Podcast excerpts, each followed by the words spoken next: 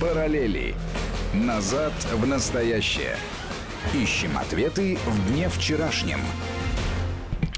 15 часов 34 минуты в российской столице. В эфире Вести ФМ, как всегда, в это время воскресенье. Параллели. Армен Гаспарян и Марат Сафаров. Марат, приветствую. Приветствую, Армен. Ну, э, начать я предлагаю с темы, которую мы, с одной стороны, вроде как вчера обсуждали в нацвопросе. Я имею в виду памятник э, Алёше, советскому солдату-освободителю в Болгарии. А с другой стороны, выяснилось, что ровно в момент, когда мы с тобой говорили э, про отношение некоторых к этому памятнику, высказался глава Института национальной памяти Украины Дробович. Вот что он сказал. Необходимо провести в стране креативную декоммунизацию. Есть, например, известный болгарский памятник освободителям Алёша, который регулярно превращается то в марвеловских супергероев, то в украинских солдат. Я, правда, не помню, чтобы он в украинских солдат превращался, но неважно. То в украино-польских солдат. То есть место, которое постоянно переозначивается, место, которое не выполняет уже пропагандистских задач, которые ставились перед ним. Так, а что э, опыт болгарский надо на что? на памятнике героям Великой Отечественной войны, находящимся на Украине, не снесенным еще. Совершенно перенести. справедливо. А равно как и вообще любому памятнику, установленному в советскую эпоху. Мне вот интересно, если вот э, руководствоваться логикой э, пана Дробовича, он, э, про, прошу прощения, с Днепрогэсом что хочет сделать? Поле для гольфа превратить? Или же сделать из него самое большое в мире колесо обозрения?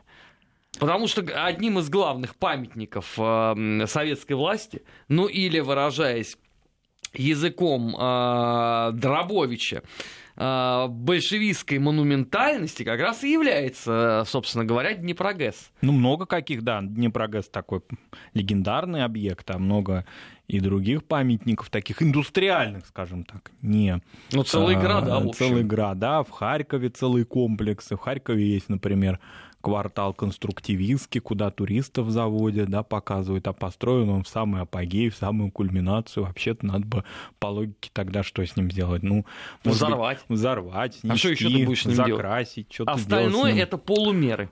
Вот, это даже речь идет не о памятниках советским героям, которых уже фактически нет на территории Украины, их уже варварским образом снесли. Не, ну не все. На центральной Украине, на юго-востоке еще памятников э, достаточно. То есть Дробовичу есть куда, э, так сказать, применить свой буйный нрав. Но вот с другой стороны, меня, конечно, умиляет вот это вот страстное желание э, быть дикарями. С другой стороны, мне Давич один человек в Киеве сказал, что Сумбадж, послушай, но мы же все выросли на великом советском кинематографе. Я говорю, подожди, а, а где в великом советском кинематографе сказано, что надо крушить памятники? Ну или вообще заниматься вандализмом? И ответ, который я услышал, он меня просто размазал по стене. Помнишь, был фильм «Достояние республики»? Да, конечно. Кваша там играл атамана. И этот атаман, я потом тоже это вспомнил, он сказал, вы ошибаетесь герою Миронова, нет высшего наслаждения для интеллигентного человека, чем разбить голову вот этим каменным терпсихором. Нет, ну замечательно, можно разные цитаты сюда приводить, можно поближе к нашему времени опыт позаимствовать. Талибан и Афганистан, что тоже здорово, сокрушали. А теперь, соответственно, а, эта часть Афганистана. Я, конечно, понимаю, что туда туристы и так не поедут пока, да, но будем надеяться, может быть, на нашем веку когда-то там воцарится мир хотя бы относительный да, на севере Афганистана, и а теперь смотреть там нечего. Ну и то же самое, конечно, безусловно, а, сначала началось сокрушение с памятников которые вандалам были известны персонажам. Которые можно было еще продать. И, да, то есть те э, а, деятели... Распилить и продать. Подготовка такая идеологическая, она велась задолго-задолго до Порошенко и даже до Януковича. Это еще из 90-х годов выходит. Да, абсолютно Поэтому точно. личности Кассиора, Короченко, а, Петровского, это все уже вызывало, значит, негодование у этой Слушай, я могу понять, что им не нравился там условно Кассиор или Затонский с Раковским. Но я вот упорно не понимаю, чем им не нравился Петровский, который, собственно, всю жизнь посвятил ликвидации неграмотности на Украине. Они все научились писать и читать, вот предки этих вандалов, благодаря деятельности товарища Петровского. Ну и кроме того, авторитет Петровского, несмотря на то, что там были серьезные у него трагедии, можно даже сказать, в жизни и репрессии против его родных, тем не менее, благодаря авторитету Петровского во многом восточная часть границы Украинской ССР вот такие сложились, какие есть. Это во многом многом его заслуга. Да. А, ведь вот такие личности, допустим, которые на общесоюзный уровень выходили, они определяли очень сильно повестку дня и определение границ, скажем, допустим, а, в Закавказье Нариман Нариманов, да? да, его роль в том, что вот так сложилось Закавказское. Все можно, конечно, говорить о Сталине, о наркомнации, но тем не менее очень большую роль играли вот такие регионалы высокого статуса. И Петровский в этом смысле восток Украины очень хорошо, значит, определил. Не только он, но в значительной мере и он. Поэтому, ну, надо быть последовательным. Ну, эту последовательность мы так, можно сказать, это ерничество, потому что понятно, что никто не отказывается от земли, а отказываются от памятников. Это дешевле, да, порубили, значит, голову большевику Петровскому, а то, что территории, которые присоединены ну, по-разному, да, весьма-весьма спорно, а даже в этот период, в первое советское десятилетие, к территории Украины, об этом речи, конечно, нам никто ничего не должен. А про Кассиора, а что про Кассиора? Ну, Кассиор, а, э, а что с Хрущевым, его сменщиком, да, или с Кагановичем? Какие вообще вот в этом отношении? Чем кто-то из них лучше или чем кто-то из них хуже? Просто мне кажется, что это а, вот некая такая, знаешь, как вот а, портреты деятелей э, ЦК КПСС, которые все знали, как бы визуально они определяются. Угу. То есть здесь большого ума не надо. И поэтому они увидели эти доски, они же, по-моему, даже доску Щербицкому там что-то да, причем размозжили. С этого да. началось. Ну, потому что она э, очень так вот получилась нехорошо, она оказалась чуть ли там не в самом центре Майдана. Там самое-то поразительное, что доску Щербицкому снесли фанаты киевского «Динамо», клубу, который стал вот тем самым «Динамо» Киевом, о котором знала вся Европа только благодаря деятельности Щербицкого. А Щербицкий, который тоже, если опять же быть последовательным при всех его разных достоинствах и связанных прежде всего с индустриализацией Украины, на мой взгляд, особенно Запада Украины, то, что на Западе Украины возникло, возникло во многом в эпоху Щербицкого.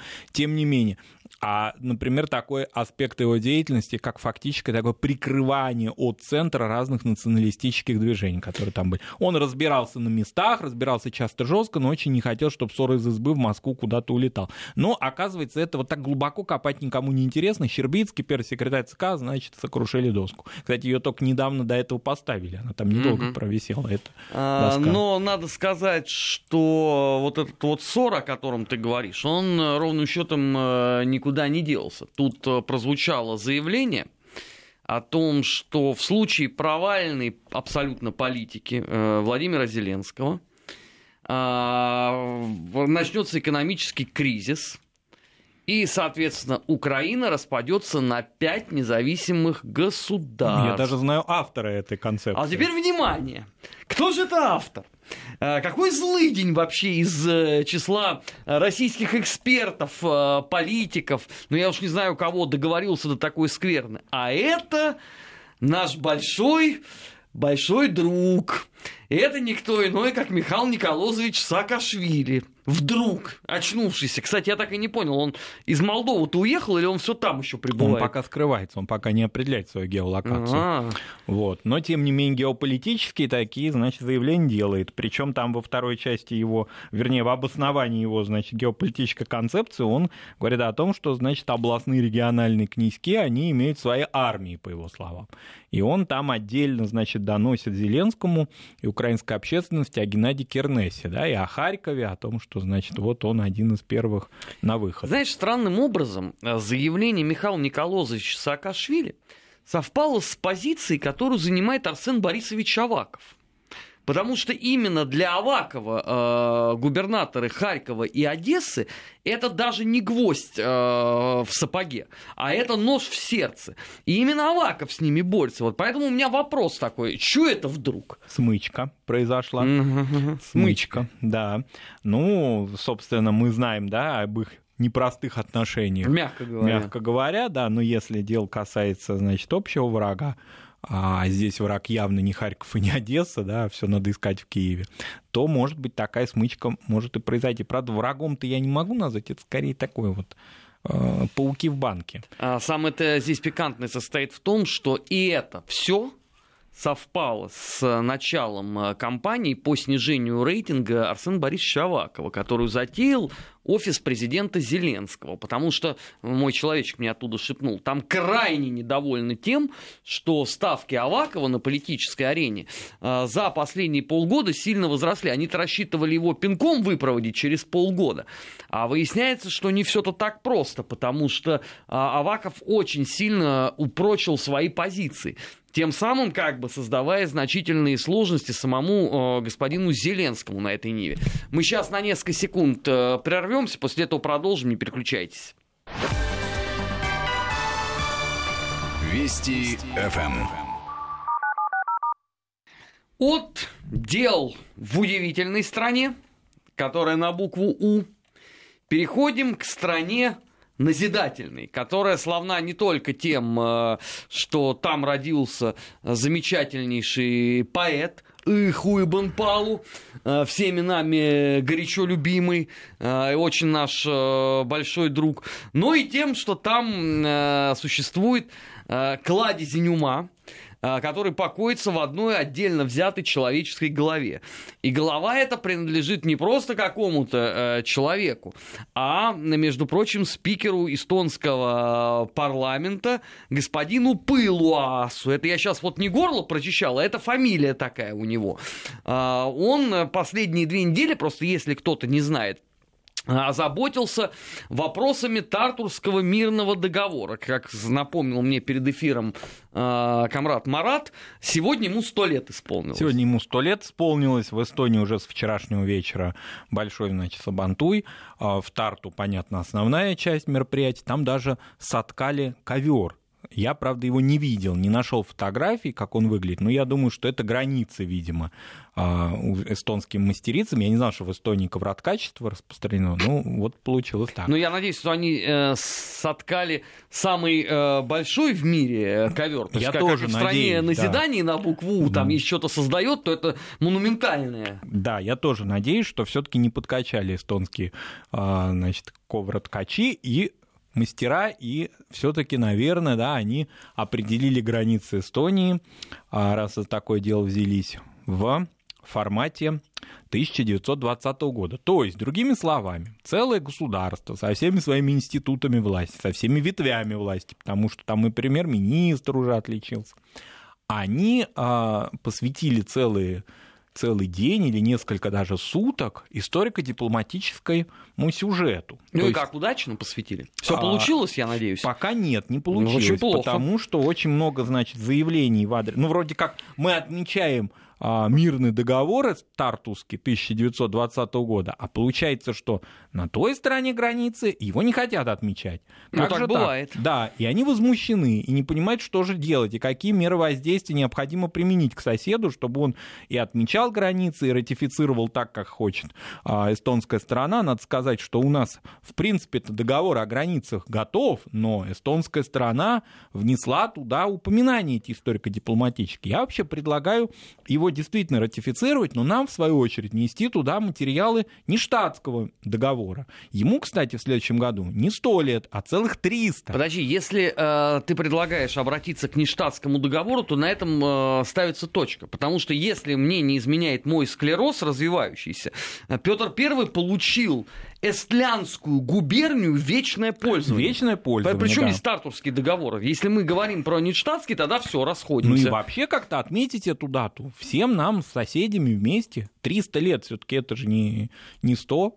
Вообще, э, в принципе, я предсказываю, вот сейчас запомните этот твит, как говорят э, в этих ваших интернетах, что через э, год мы услышим про э, путинский э, нештатский мирный договор. И тем, кто в этом сомневается, я могу напомнить, что, между прочим, в прошлом э, созыве э, Верховной Рады э, прозвучала гениальная формулировка, что Богдан Хмельницкий выполнил задание своих большевистских э, руководителей. Да, Я тоже Поэтому что тут не штатскому мирному договору бы не стать путинским? Вот. Но э, пока мы речь ведем о Тартусском, целое мероприятие, все, значит, посвящено э, этому мирному договору. Более того, там новые такие креативные, вот на Украине креативные идеи, да, хотят у болгар что-то там позаимствовать, а в Эстонии своими силами, значит, дошли до креатива. Они уже обосновывают этот договор действиями большевиков. То есть раньше они ссылались на своих персонажей, так. такой мифологии эстонской, а теперь уже там цитируются активно Литвинов, Йофа, э, ну, конечно, Владимир Ильич Ленин а, и прочие, значит, участники этого договора. То есть к Йофа тоже претензий имеются? Нет, претензий нет. Они же говорили, они же одобрили, они же ваши. Вот таким вот образом повернут теперь ну, вопрос. И... Ну и, соответственно, этим обоснуется. Как вот вы можете отрицать заявления своих, значит, а, деятелей своей истории, то есть нашей советской истории, если они, значит, за это все выступали. Ну, мы напомним, там некоторые э, части, цитаты, которые сейчас в эстонской печати активно муссируются, они как-то опущены. Ну, например, Владимир Ильич Ленин, да, действительно, он всячески радовался заключению этого Тартусского мирного договора. А напомню нашим радиослушателям, что речь шла о фактическом отторжении значительной части территории, населенных русским русским народом, то есть русские поселения, русские села, Ивангород, кстати, угу. то, что теперь входит в состав а, приграничных районов Ленинградской Псковской областей, вот они относились теперь в 2020 году к Эстонии. Но Владимир Ильич Ленин там же говорит о том, что ну, Керенщина это в Эстонии, вот такое, такая цитата, она ненадолго. Скоро все это буржуазное правительство, оно вскоре падет. Я и просто хотел бы напомнить... Пройдемся туда вихрем мировой революции. Этим невменяемым идиотам, что ровно по такому же принципу, как с Эстонией, да, э, и ровно вот в тех же самых формулировках, это все ненадолго, э, заключался договор с Турцией. А Причем там он же на пятерых вообще был. Э, Москва, Баку, Тифлис, Ереван и, соответственно, Стамбул. А руководствовались очень простой э, логикой, э, поскольку мировая революция все равно состоится. И какая разница, в какой э, республике что будет э, находиться, потому что, ну, какая разница, ну, будет Турецкая Советская Социалистическая Республика. Они мыслили несколько иными категориями. Потом я опять же не понимаю, ну если э, эстонцы говорят о том, что вот э, ваши же люди там и указывают на Ленина, э, все одобрили, Тогда что, возвращайтесь назад. Ну, потому что товарищ Сталин, я просто напоминаю, пыл УАСом и пыл УАСиком э, считал себя и совершенно обоснованно э, лучшим учеником товарища Ленина. И он земли возвратил, если вот мы исходим из э, нештатского мирного договора. Да, он их возвратил. Но более того, здесь речь ведь идет о том, что они не признают а, собственно, сороковой год, и от этого вся свистопляска начинается. Не, Марат, это опять же, это их воля. Они могут параллельно вот все эти пылуасы собраться вместе, обняться и принять законопроект, что Земля имеет форму хобота слона. Это исключительно их право признавать чего-то э, в сороковом году или не признавать. Ну а если учитывать, что парламент, то есть орган власти Эстонии, да, вошел, фактически, это же был процесс правовой, Таким образом, надо все тогда дезавуировать. Давайте вот прямо вот займитесь, господа эстонцы, полностью углубитесь, вообще экономически все свои проблемы забудьте, займитесь только историей дипломатии, да, и что у вас в результате получится, как вы вообще. Тогда вообще, я, конечно, не хочу такое предсказывать, но можно потерять уже тогда собственную территорию. Слушай, ну все равно, а как бы ты там не изучал историю собственной дипломатии, как бы ты там не тужился и не пыжился, ты все равно упрешься в нештатский мирный договор договор. Да, поэтому здесь речь идет о том, что не нужно копать там, где вот копать не нужно. Нет э, на это правовых никаких уже э, значит, ограничений, вернее, научных ограничений академических в изучении этой темы, но в правовом смысле это достаточно опасная диспозиция. Не нужно в эту сторону эстонским коллегам э, лезть, потому что это цепная реакция. Начнется там такая вообще история, это просто пока э, ну, нету прецедента, что ли. И последнее, о чем э, сегодня хотелось бы сказать, э, ну, буквально очень коротко, потому что это, конечно, э, показывает абсолютную степень невменяемости очень многих людей. А, как известно, накануне патриарх Кирилл предложил вписать в Конституцию России упоминание о Боге.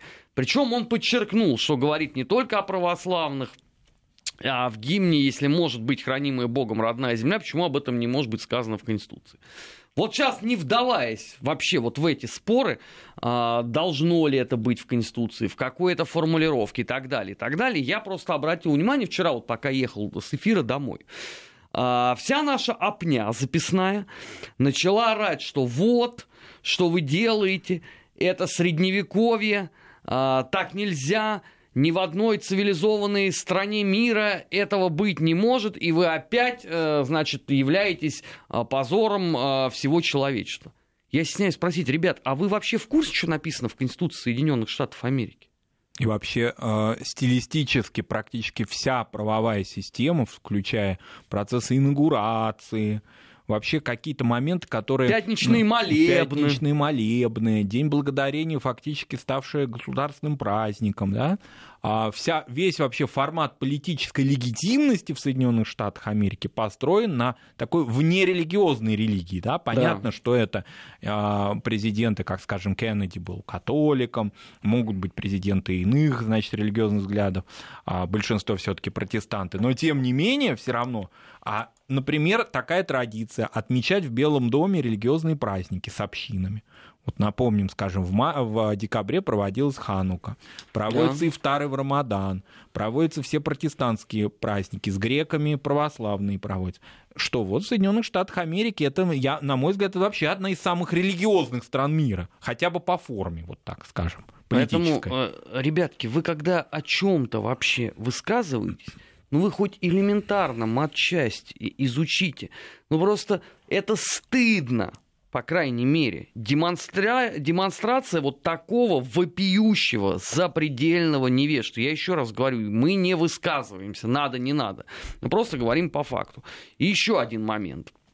А, там параллельно наши упрямые леваки, тоже высказались категорически против, они сослались а, на декрет советской власти а, образца 1918 года. Ну, тут уже я не знаю, что с ними делать, потому что мне кажется, что... Ну, это к эстонским товарищам. Да, Мы это, это вот надо, туда, туда. Вот. Вам всем надо обняться с пылу асом и вместе э, Провести историко-дипломатическую свой... конференцию, наверное. Да, я представляю, что там будет сказано. Там потом будем в течение полугода с тобой раз в неделю разбирать тезисы. И то, боюсь, что не уложимся. А, потому что это, конечно, титаны мысли и дел. Это была программа «Параллели» э, в эфире Вести ФМ. Э, впереди вас ждет выпуск новостей. Сразу после него начнем подводить итоги недели. Недельный отчет. Не переключайтесь. Параллели. Назад в настоящее. Ищем ответы в дне вчерашнем.